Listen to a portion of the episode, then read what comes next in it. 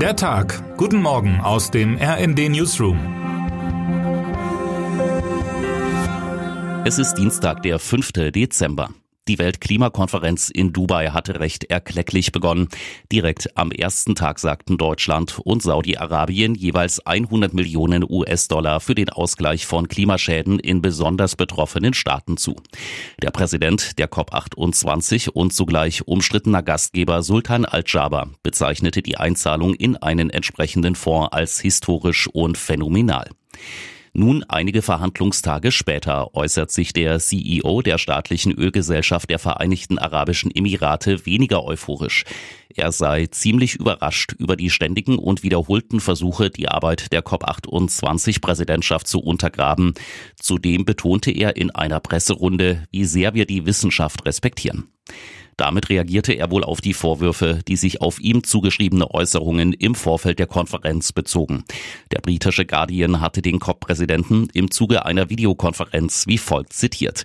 Keine wissenschaftliche Studie, kein Szenario besagt, dass wir durch den Ausstieg aus den fossilen Brennstoffen 1,5 Grad erreichen können. Zudem soll Al-Jaber gesagt haben, der Ausstieg aus fossilen Energieträgern könne die Welt in die Steinzeit zurückschicken.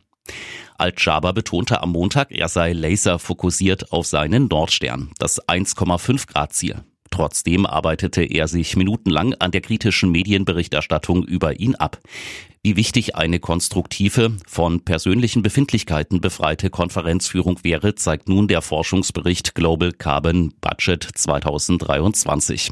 Zwar hat das Emissionsniveau in 26 Ländern im Vergleich zum Vorjahr abgenommen.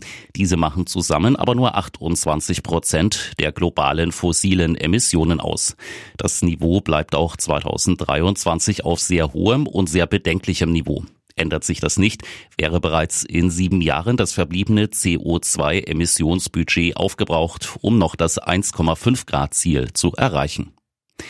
Wenn sich die EU-Innenminister und Ministerinnen heute in Brüssel treffen, wird es vorrangig um den Schengen-Beitritt von Rumänien und Bulgarien, die Situation im Nahen Osten und die Zusammenarbeit mit Drittstaaten im Bereich der irregulären Migration gehen.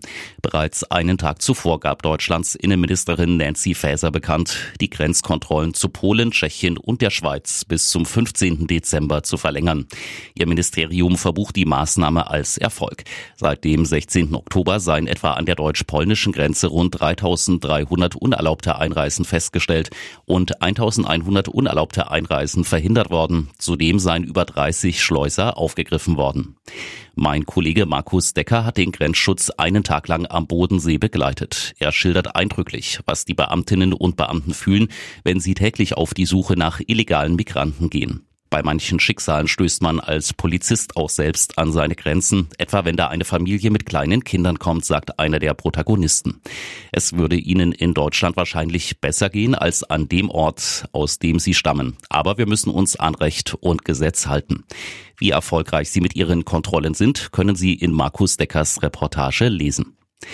Gerade mal drei Spiele hat es gedauert, bis Horst Rubesch seine Vorgängerin Martina Voss-Tecklenburg bei den DFB-Frauen vergessen gemacht hat. Der Interimstrainer siegte mit der Nationalelf dreimal und machte es so möglich, dass sich die Mannschaft im heutigen und letzten Gruppenspiel gegen Wales in der Nations League für das Finalturnier im Februar qualifizieren kann.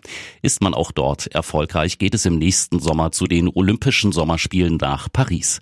Trotz sehr guter Quoten überträgt die ARD das entscheidende Spiel aber nicht im linearen Fernsehen. Stattdessen sendet die Sportschau im Hauptprogramm zwei DFB-Pokal-Achtelfinals der Männer. Immerhin scheint es nicht mehr ausgeschlossen, dass Rubesch sein Herzensteam auch beim Finalturnier im nächsten Jahr betreuen wird, wenn seine Frau Angelika denn zustimmt. Kapitänin Alexandra Popp machte schon einmal gutes Wetter. Frau Rubesch habe noch mal ein Auge zugedrückt, sagte Popp zu den jüngsten Spielen unter Rubesch Betreuung. Von daher, danke Angelika, dass wir ihn hier haben. Und jetzt wünschen wir Ihnen einen guten Start in den Tag. Autor Maximilian König, am Mikrofon Philipp Rösler. Mit rnd.de, der Webseite des Redaktionsnetzwerks Deutschland, halten wir Sie durchgehend auf dem neuesten Stand. Alle Artikel aus diesem Newsletter finden Sie immer auf rnd.de slash der Tag.